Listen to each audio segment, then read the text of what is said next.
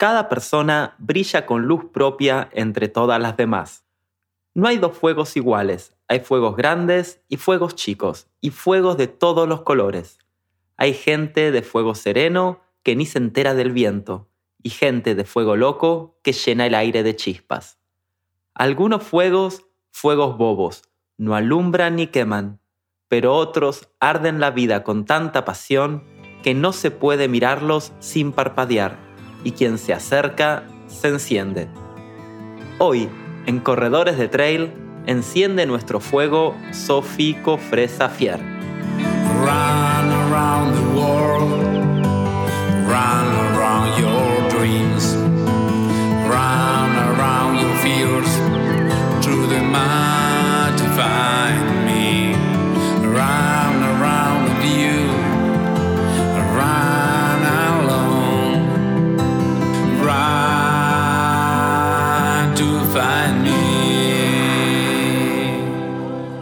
Hola Sofi, ¿qué tal? ¿Cómo estás? Súper bien, ¿y tú, Ariel?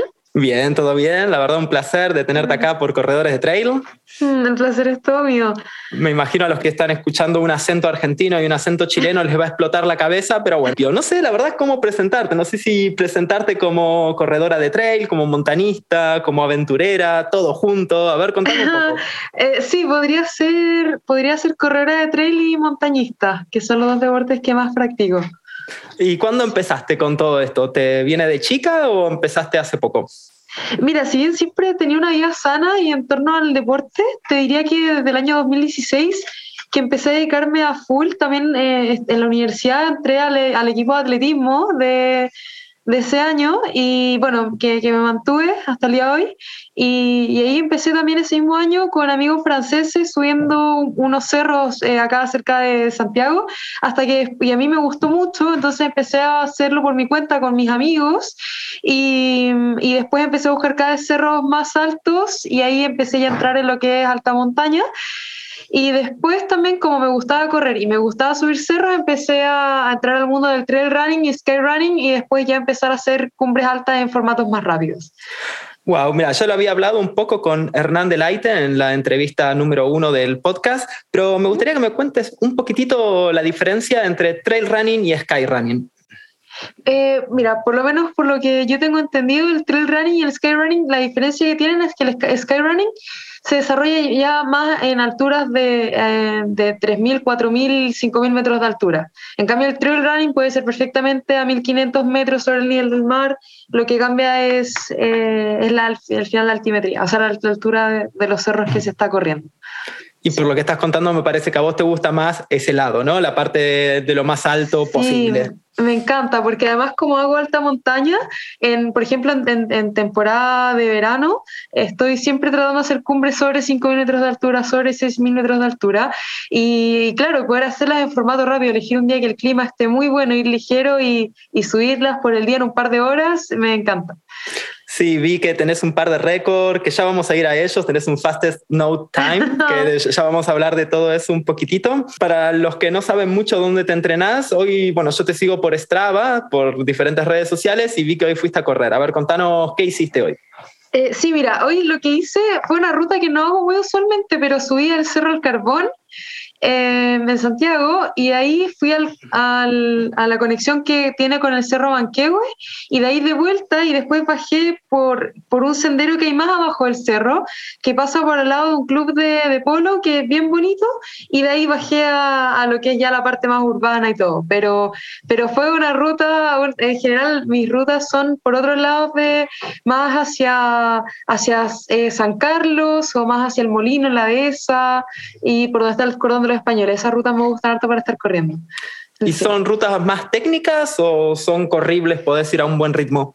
Mira, tienes de todo, pero sí son corribles, son bastante corribles y ahí está lleno de senderos y tú, de hecho, a través de Strava veo, veo las rutas que hay marcadas, las dibujo con, con el lápiz en el, en el iPhone y después al día siguiente las salgo a hacer. Qué Sí, bueno. Eso es lo que me encanta. Y bueno, mira, yo puedo decir que me recibí de corredor de trail cuando hice una carrera de 65 kilómetros que se llama Ricana, acá en, en Oba. Canadá. ¿Vos hay algún cerro o alguna carrera que hayas corrido que digas, mira, a partir de este cerro me, tengo el título de montanista o de corredora de trail? Uf, mira, eh, o sea, independiente que he corrido en muchísimos, digamos, muchos senderos de acá, de la zona, también del sur, pero te diría que una que, que yo creo que es un buen desafío para todos los trail runners es la Ultra Fjord, de una carrera maravillosa en la Patagonia chilena, en el Parque Nacional Torres del Paine, y el circuito lo hacen especialmente para esa carrera. Y fueron, claro, 55 kilómetros, tenía aproximadamente 3.000 3.002 de desnivel. Entonces, claro, fueron 10 horas y media corriendo. Yo, bueno, yo era la mujer más joven de la, de la carrera. Eh, con, bueno, con 26 años fue este verano y, y sí, es una carrera maravillosa, pero también es bien exigente lo que es la parte física y sobre todo mental. Ajá, maravillosa, sí. Muy Ya. entretenida, sí. Y además, bueno, en esta carrera, la que decís el Ultra Fjord, 55 kilómetros, terminaste primera en tu categoría de edad y tercera en la general. Mira Eh. Justamente, mira, muy bien informado. Sí, sí, sí. ¿Qué tal? ¿Cómo estuvo esa carrera? A ver, contanos un poquitito. Es que increíble, o sea, partimos, ponte tú como a las eh, seis y media de la mañana, con el amanecer, unos colores, el fuego estaba, o sea, el cielo estaba de color fuego, precioso, y claro, pasó que, que, que, bueno, fue una carrera de disfrutar de principio a fin y fue muy bueno porque aproximadamente en el kilómetro 11 eh, empezamos a correr con, con un chico más o menos de mi edad y este- estuvimos toda la carrera juntos, entonces fue genial porque en verdad no- nos acompañamos todo el rato y que teníamos un ritmo muy similar, entonces eso era muy bueno y después de esta ruta, por ejemplo, al kilómetro 30 recuerdo que teníamos que subir una pared de piedra, nosotros mirábamos hacia arriba, se puso a llover, después llegamos a una, una zona con nieve, al lado un lago precioso, y ya lloviendo así muchísimo, estaban todos poniéndose el cortaviento, el, lo impermeable. Yo, a mí me encanta correr de salida, entonces yo figuraba con polera y short. Después teníamos que ir por una bajada de piedra, te juro, nos tocó de todo. eh, y fueron 10 horas y media que, que lo, bueno, lo bueno también es que además de que era muy lindo, mi, mi ruta de montaña muchas veces te duran 18 horas, 20 horas, 20 horas continuas. Entonces todo eso igual al final te va preparando tanto física como mental, como psicológicamente, para algo como la Ultra Fjord, que les recomiendo, y a ti también, Ariel, te recomiendo mucho ir a esa experiencia, es maravillosa. Ya estoy inscrita para la próxima edición del 2023. Mira, hay muchísimas carreras en la Patagonia, tanto chilenas como argentinas, que tengo ganas, están en mi lista de deseos y si la Ultra Fjord está en ellas. Bueno, y el año anterior a eso, sí tengo bien los datos y no me equivoco, eh, hiciste el, el Patagonia World Marathon, que fueron 50 Justamente. kilómetros, y otra vez se ve que te estás mal acostumbrando porque saliste primera en tu categoría de edad y segunda en la general. Haciendo un cálculo fácil, ahí tenías que Ajá. 25, 25 años, ¿no? Eh, claro, justamente también una una corredora carrera- muy joven. Eh, que, sabes que siempre me han gustado la- las distancias desde que empecé. Desde, bueno, y en atletismo en la universidad estaba en fondo, que fondos eran 5.000 metros planos, 3.000 o 3.000 obstáculos. Y bueno, la- el Patagonia World Marathon también una carrera muy entretenida. Fui con muchísimos amigos. Eso tenía, tenía eso sí, claro, como 1.500 de desnivel, entonces una carrera mucho más rápida. Esa la terminé en 4 horas 53 minutos. Y también preciosa viendo los cuernos del Paine, eh, los lagos que había alrededor, también una carrera maravillosa. Sí, y eso obviamente, claro, harto menos tiempo corriendo. Y empezaste, por lo que me contás, por el lado de atletismo, me imagino en el cole o en la universidad. ¿Y qué te hizo cambiar después a las carreras más largas o a las carreras de trail? Que mira, paralelamente, además de estar, claro, compitiendo por la universidad, yo corría por mi cuenta, entonces eh, salía en las mañanas, me acuerdo que, que hubo mucho tiempo, más de un año y medio, que, que siempre salía a las 4.59 de la mañana, y claro, ahí iba variando entre 15, 20 kilómetros antes de irme, por ejemplo, a la universidad a unas clases de tenis, como eso me gustaba muchísimo, y claro, como me levantaba temprano, me alcanzaba, me alcanzaba perfecto para ir a mis clases después, y entonces por mi cuenta yo siempre estaba corriendo, claro, 20 kilómetros, eh, después me cambié al cerro, bueno, ahora sigo corriendo en pavimento, también voy, voy mezclando, y en, y en cerro lo mismo, como además es muy amigable porque es más, eh, es más blando que, para, por lo menos para mi gusto, para que correr obviamente en ciudad. Eh, ya en cerro estaba haciendo 25, 30 kilómetros, después empecé a hacer unas rutas de 40, 50 kilómetros, eh, rutas bien, bien conocidas acá en Santiago, cordones montañosos acá eh, por el día. Sí, muy entretenido. Desde el punto de vista más filosófico, más tirando para el lado de Coelho, ¿encontraste en las montañas como un llamado, como no sé, como alguna conexión con la naturaleza, con la piedra y demás? ¿O solo lo haces porque te gusta estar Eh, al aire libre? Sí, sí, mira, eh, te diría que hay una, bueno, hay un montañista que a mí me encanta, que, que bueno, era un, era un montañista ruso que se llamaba Anatoly Bukriv y tiene una frase muy, muy conocida que, que, claro, que dice las montañas son las catedrales donde practico mi religión y yo creo que, que eso es algo muy cierto, lo siento muy así también, eh, porque al final la montaña, eh, independiente que claro, que hay, hay, un tema de superación personal y todo eso, pero también creo que es algo muy, muy único y muy mágico lo que ocurre arriba, que al final eh, es, la tierra de, de, como de lo salvaje, de los gigantes. Y, y, a mí eso me, me, llena plenamente. Yo puedo estar en un, por ejemplo, las cumbres maltas de acá las he hecho varias veces y para mí siempre es una experiencia única cada vez que subo. Y, cada vez que bajo también. Entonces, eh, sí, te diría que hay mucho, eh, mucho sentido, mucho significado para mí en lo que es estar arriba y sí creo que tienen, y me hace mucho sentido también que hasta el día de hoy todo lo que es el pueblo Cherpa, por ejemplo, en, o en Pakistán también, siempre pidan permiso a las montañas para ingresar, porque sí creo que tiene todo un toque muy, muy místico y más, más profundo. Sí, hay un lado espiritual que la verdad eso, empezamos a sentir cuando cambiamos del asfalto a, a la montaña que nos invade, mismo si, si es eso. ¿no? Es difícil de explicar, pero está bueno esto de pedirle permiso a la montaña, todo lo que pasa, no sé, desde el lado más de, desde el corazón y de lo espiritual está muy, muy bueno.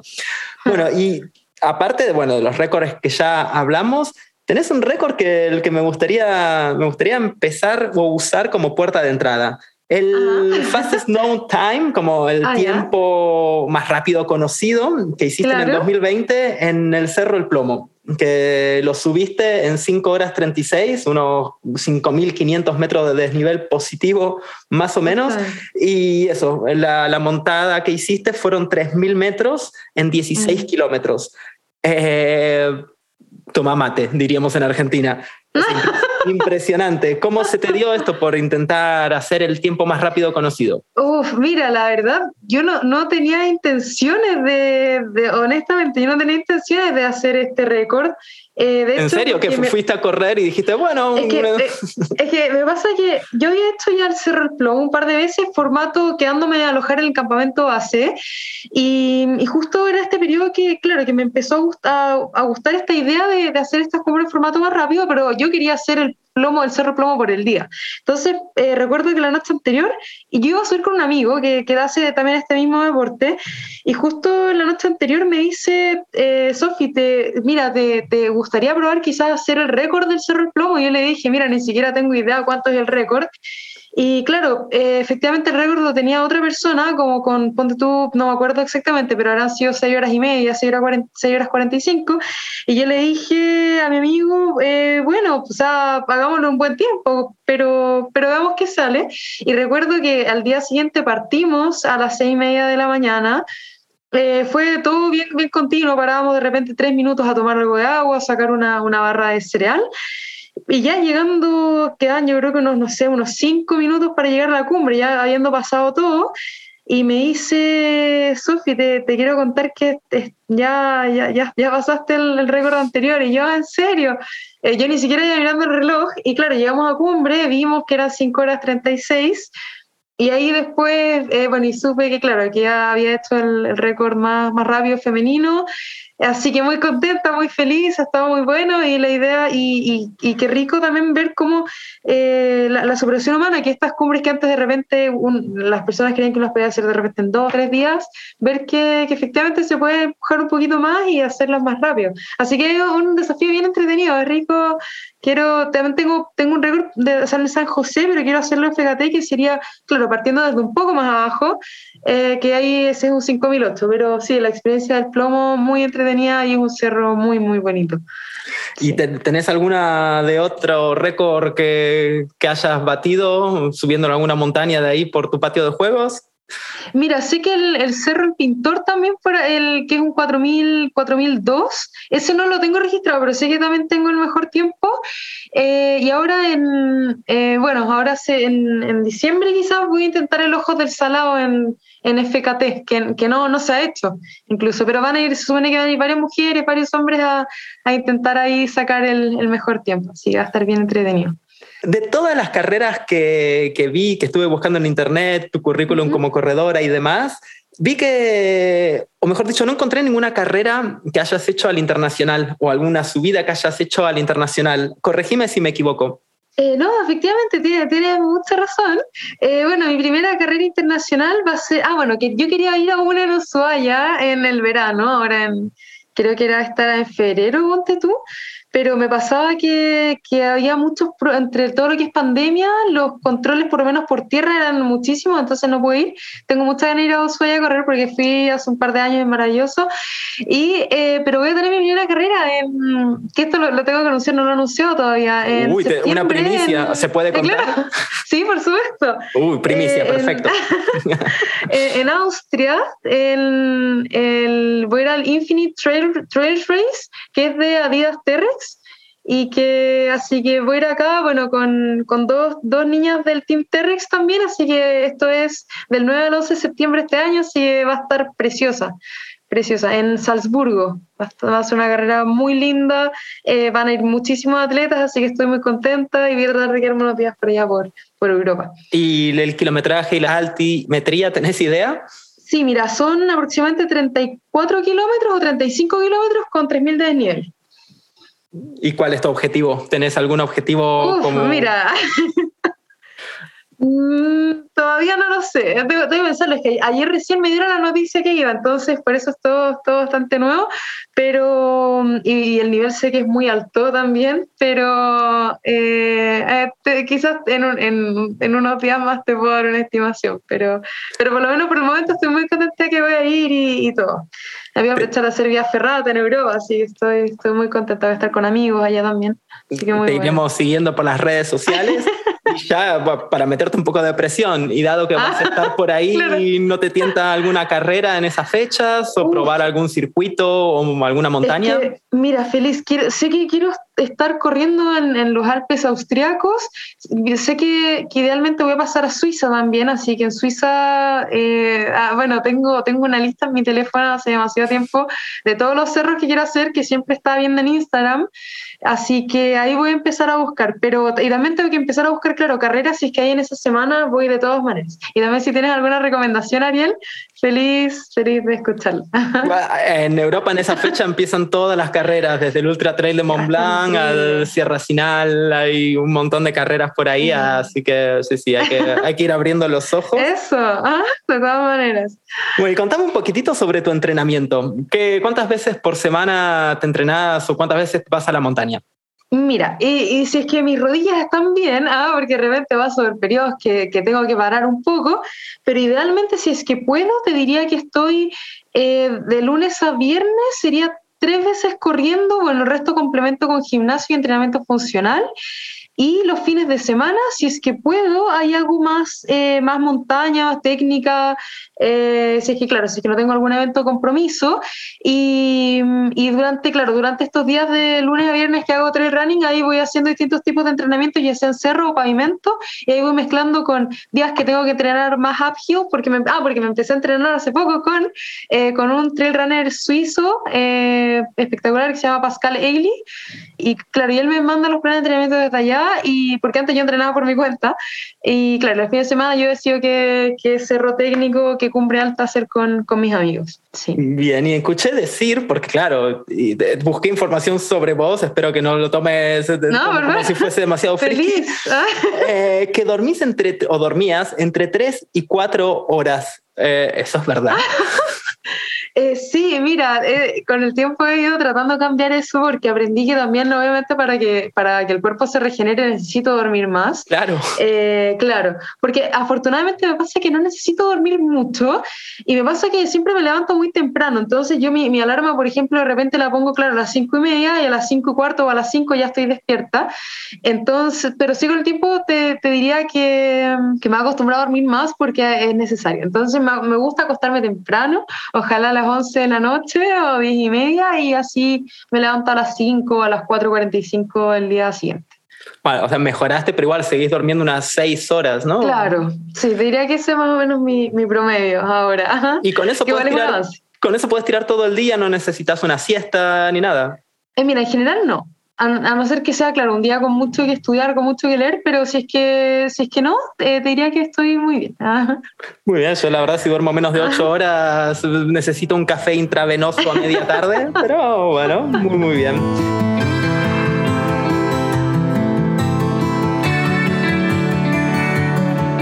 ¿Sos de seguir a corredores de elite o tenés alguna, alguna persona que, que- que Sí. sigas y que te gusta, alguna inspiración? Uh, a ver, mira, te diría que, que hay un, un, eh, uno que, un chico que es montañista y fotógrafo que él, eh, bueno, y que es amigo mío también, es un, es un polaco, eh, se llama Oswald Rodrigo Pereira. Él también hace, bueno, ha hecho 8000 y todo, y claro, y somos bien cercanos. Ahora, si es que voy a, si es que voy a Europa, nos vamos a juntar.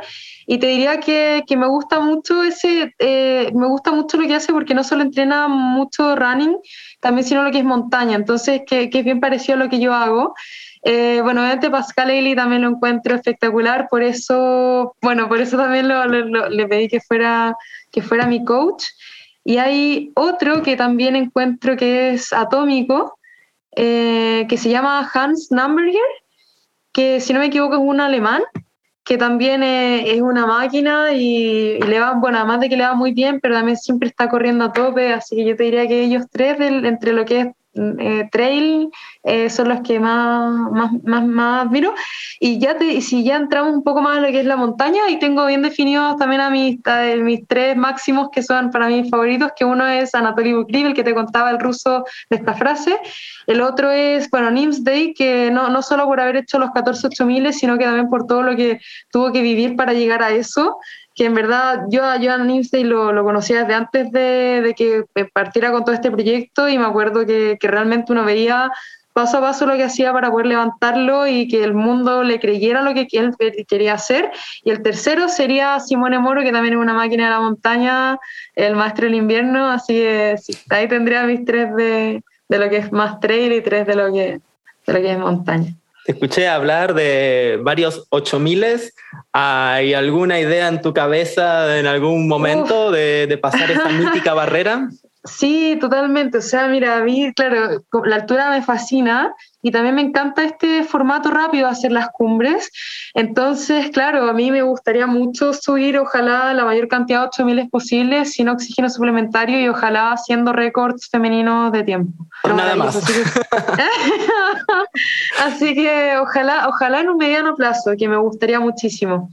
Muchísimo. ¿Y tenés alguna idea por dónde empezarías o todavía ni no empezaste a pensar? Mira, yo, me, yo te, si, si, te diría que me lanzaría por el Everest de una, porque sé que es el más alto y no, no, es el más difícil, pero quizás para cumplir un poco un par de etapas antes, quizás podría ser un Manaslu, un, un Choyo antes, para vivir lo que es un 8000 sin oxígeno y de ahí ya lanzarme con el, bueno, quiero hacer sí o sí el K2, el Annapurna, el Nanga Parbat, que es una montaña maravillosa también. He leído harta literatura de eso y sí, unas cumbres preciosas. Se nota que, ah. claro, hiciste tus deberes, un, un lujazo. Y ah. lo que viene a ser carreras de trail o de sky running, ¿tenés uh -huh. alguna en tu lista de deseos que te gustaría hacer? Uh, sí, mira, eh, espero idealmente estar todavía corriendo en distintos países, pero una que, que, tengo en mi lista que me encantaría hacer en el corto plazo sería la de Capadocia. En, Turquía, que, que, yo estuve ahí con, con, mis papás de vacaciones en el 2015, en, el, en ahí está el Parque Nacional Gorem, es maravilloso, ahí es donde uno puede volar en globo y también de, después me enteré, bueno, ya en ese tiempo igual no hacía trail, pero después me enteré que, que ahí se hace una carrera de ultra trail y quiero ir a, a correrla de todas maneras. Y de las míticas como, no sé, el Ultra Trail de Mont Blanc, la Western uh, State, algo de eso. Ah, sí, me, sí bueno, la, la, del Mont Blanc sí o sí, eh, me encantaría hacer el Lavaredo Ultra Trail también, que he visto que es preciosa. Eh, y también me gustaría correr, claro, en zonas eh, también de repente un poco más remotas, no sé, como Siberia, un poco ah, por Islandia, lugares así también. Bueno, si te faltan desafíos, yo siempre lo promuevo. Acá en invierno, Ah, digo, acá yo estoy viviendo en Canadá, hay una carrera que se corre de noche sobre un lago congelado, 32 ¿En kilómetros serio? sobre el hielo, ah, y de noche con tu lámpara frontal. Si, te, Oh, si te faltan ideas, yo siempre promuevo estas que están muy, muy bien. ¿Cómo se llama? ¿Te- Se llama la Traversée du Lac Saint-Jean, es como la tra- atravesar el, el nombre del lago, que es el Saint-Jean, y está, Buenísimo. está buenísima, es, es- es un lujo esa carrera, pero bueno, te tenés que preparar preparar para temperaturas de igual 28 grados bajo cero. Opa, tremenda carrera. Ahí la voy a tener, la voy a buscar de todas maneras. Qué Sí, buena. qué es buena. brutal, es brutal. Me dijiste más o menos que tu idea sería hacer cumbres de 8000 eh, sin oxígeno. Mm. ¿Y cómo se prepara uno para.? Porque encima lo, lo, querí- lo querrías hacer rápido. ¿Cómo, ¿Cómo es este sub y baja entre velocidad y seguridad? Porque claramente no podés subir una carrera, una montaña Claro. de este tipo mm, tratando de, de hacer el mejor tiempo. mm, Sí, no sé, sin tener en cuenta la, eh, la seguridad. Claro, justamente, de hecho, está muy bien lo que dice y es súper importante también que las demás personas lo sepan, que el, claro, por ejemplo, cumbres como, no sé, el K2, Annapurna, que son tan técnicas y tan peligrosas, no es como que uno pueda llegar y correr, correr cerro arriba o cerro abajo, eh, pero sí yo creo que lo que se puede hacer es optimizar el tiempo, o sea, por ejemplo, mucho que, que el formato de, de montañismo más clásico que teníamos era que, por ejemplo, se esperaban tantos días de repente en campamento 1, luego se iban haciendo rotaciones hasta el campamento 2, luego al campamento base y así. Y a mí me gustaría, eh, bueno, obviamente estar lo suficientemente bien aclimatada, cosa de poder subir eh, inmediatamente desde el campamento base a cumbre. Y eso yo creo que, claro, como, como mencioné recién, se puede hacer estando aclimatado. Bueno, afortunadamente en Chile igual hay hartas cumbres altas donde uno puede estar entrenando antes y viendo cómo uno se siente. Yo hace dos años hice el, el volcán Ojos del Salado, que tiene 6.893 de altura, y por lo menos eh, hasta afor- afortunadamente eh, siempre he estado muy bien en la altura y me sentía perfecto como si estuviera a 3.000 metros y ningún problema. Entonces yo creo que eso igual es una ventaja que, que por lo menos puedo usar a mi favor a la hora de ya intentar un 8.000, bueno, seguir entrenando y seguir haciendo cumbres sobre ese 1.000 o 7.000 metros de altura para ir viendo cómo se siente el cuerpo, pero, pero hasta ahora por lo menos ha sido muy buena la experiencia en altura. Sí, eh, me hace acordar, eh, mi invitado en el episodio 3, si no me equivoco, eh, Mm. Julián Wage, nos decía que mm, la cima no es cuando se llega a, a- a la parte de arriba de la montaña, o sea, se hace cima cuando se vuelve a su casa, porque dice que muchos llegan a la cima, pero la bajada se les complica. Sí, eso, eso es súper importante, que bueno que lo hayas mencionado también, porque claro, muchas personas de repente con, con su ambición y, que, y también todo, el- todo el esfuerzo que hubo detrás para poder llegar hasta ese punto es tan grande que dicen, no, sabes que quiero llegar arriba y gastan al final hasta, eh, hasta la- el último porcentaje de energía que tienen y después, claro, no pueden volver. Y eso pasa mucho, como, como dices tú, entonces, claro, es bueno tener eso en cuenta también y que la, la verdadera, la verdadera cumbre está abajo. Sí, cuando Me uno llega a la casa y, y también eso, esta, esta idea de también de, de mostrarse imbatible en las redes sociales y esto de siempre poner fotos de que cuando se llega a la Mm. cima está bueno también que la gente no se olvide que, que es eso, la, la- la seguridad es lo Ah. primero de todo y la montaña Mm. es la que manda, la verdad, vos lo sabés seguramente mejor que nadie.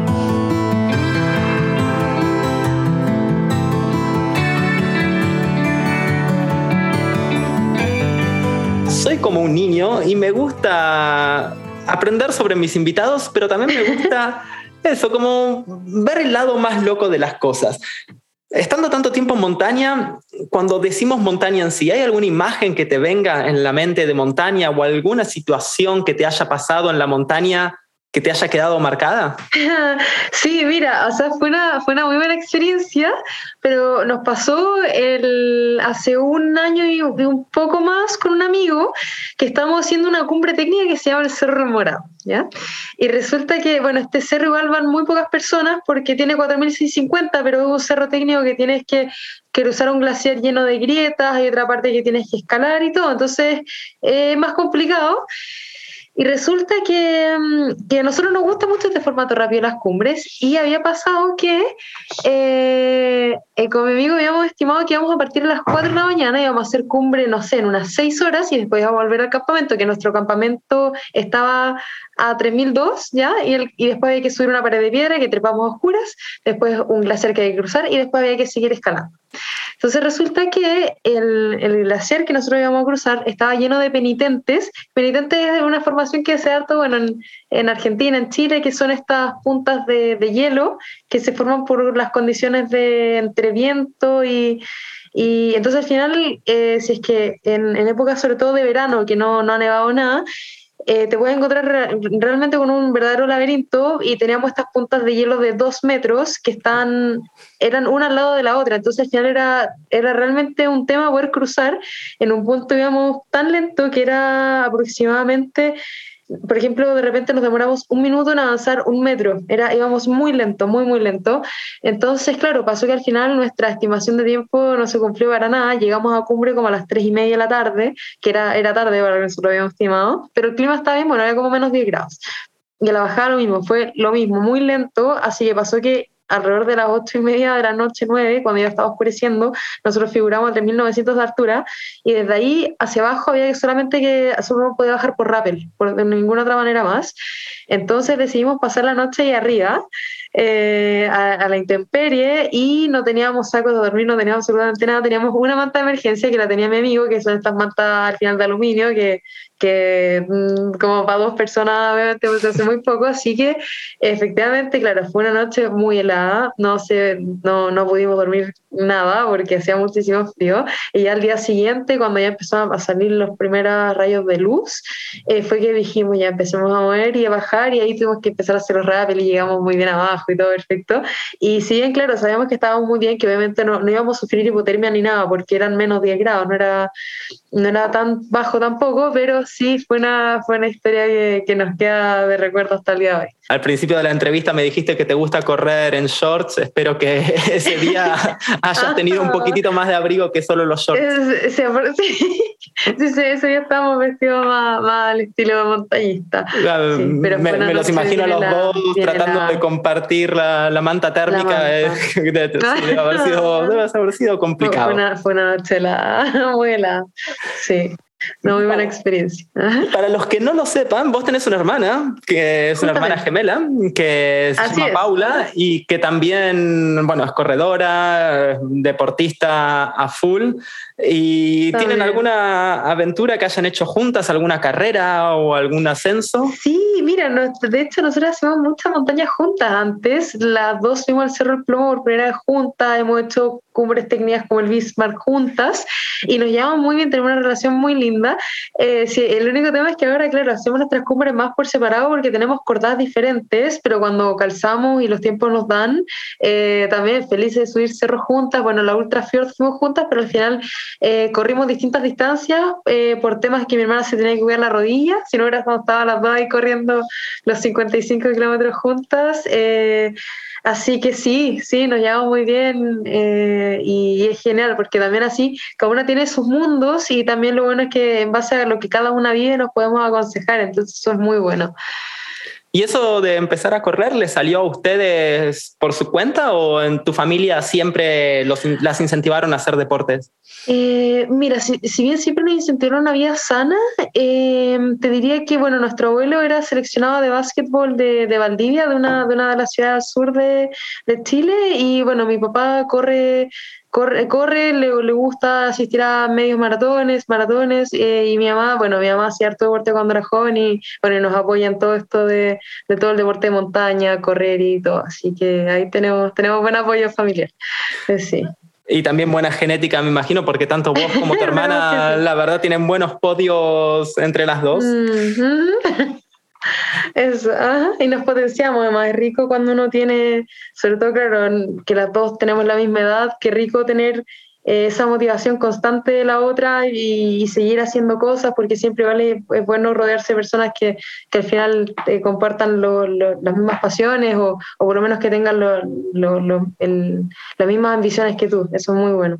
Sí, además es importante para poder juntar la vida social con lo claro. que a uno le gusta hacer, porque si uno tiene amigos que le gusta ir a los bares y a vos te gusta claro. estar subiendo montañas, siempre tenés que dejar un, una parte para claro. ir a la otra, claro. Justamente, sí, tengo muy buenos amigos que son también, mi, mi, bueno, muchos que son mis cordadas y que ah, también nos apasiona la montaña, entonces claro, podemos hacer nuestros panoramas de fines de semana donde gozamos estar arriba en el cerro y también nos juntamos acá a hacer otras cosas, pero, claro, claro. pero es rico compartir lo mismo, sí. Bueno, y ya como para ir terminando, eso, te deseo el mayor de los éxitos en la carrera que no se puede contar mucho, pero que va a quedar entre nosotros dos. Eh, Y después de eso, bueno, te vamos a ir siguiendo en las redes sociales porque la verdad sos un diamante en bruto. Sé que, vamos a, a escuchar en los próximos años hablar de vos y, y nada, la verdad que fue un placer la entrevista. Tenés una forma de contar las cosas con una sonrisa en la boca eh, que, que emana una energía que está, que está buenísima. Ay, Ariel, muchas gracias a ti también. El placer fue todo mío. Gocé la entrevista contigo. Muchas gracias también por toda tu energía, tu buena onda, tu sonrisa. Y nos tenemos que ver en alguna carrera de todas maneras. Sí, bueno, ya será en la Patagonia alguna o cuando Eso. vengas a Canadá a correr alguna carrera por el bosque boreal o por la noche helada, encantado de la vida. De todas maneras. Perfecto, bueno, no me puedo ir sin antes agradecer a Matías Mayol por la producción del programa y a todos los que nos están escuchando que también forman parte de este programa. Sofi Zafier, muchísimas gracias por haber pasado por Corredores de Trail. Muchísimas gracias a ti, Ariel. Estuvo muy bueno.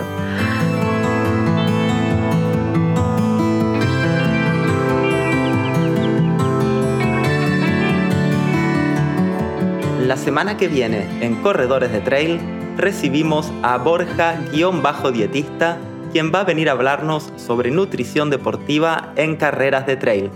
No se lo pueden perder. Si hablamos de, lo que es la nutrición a partir de que, que damos el primer paso de- en la competición, eh, las ingestas empiezan eh, inmediatamente, ¿vale? Pero si hablamos de cuándo empieza el protocolo nutricional en este tipo de competiciones, el protocolo nutricional comienza incluso meses antes. Buen camino. Run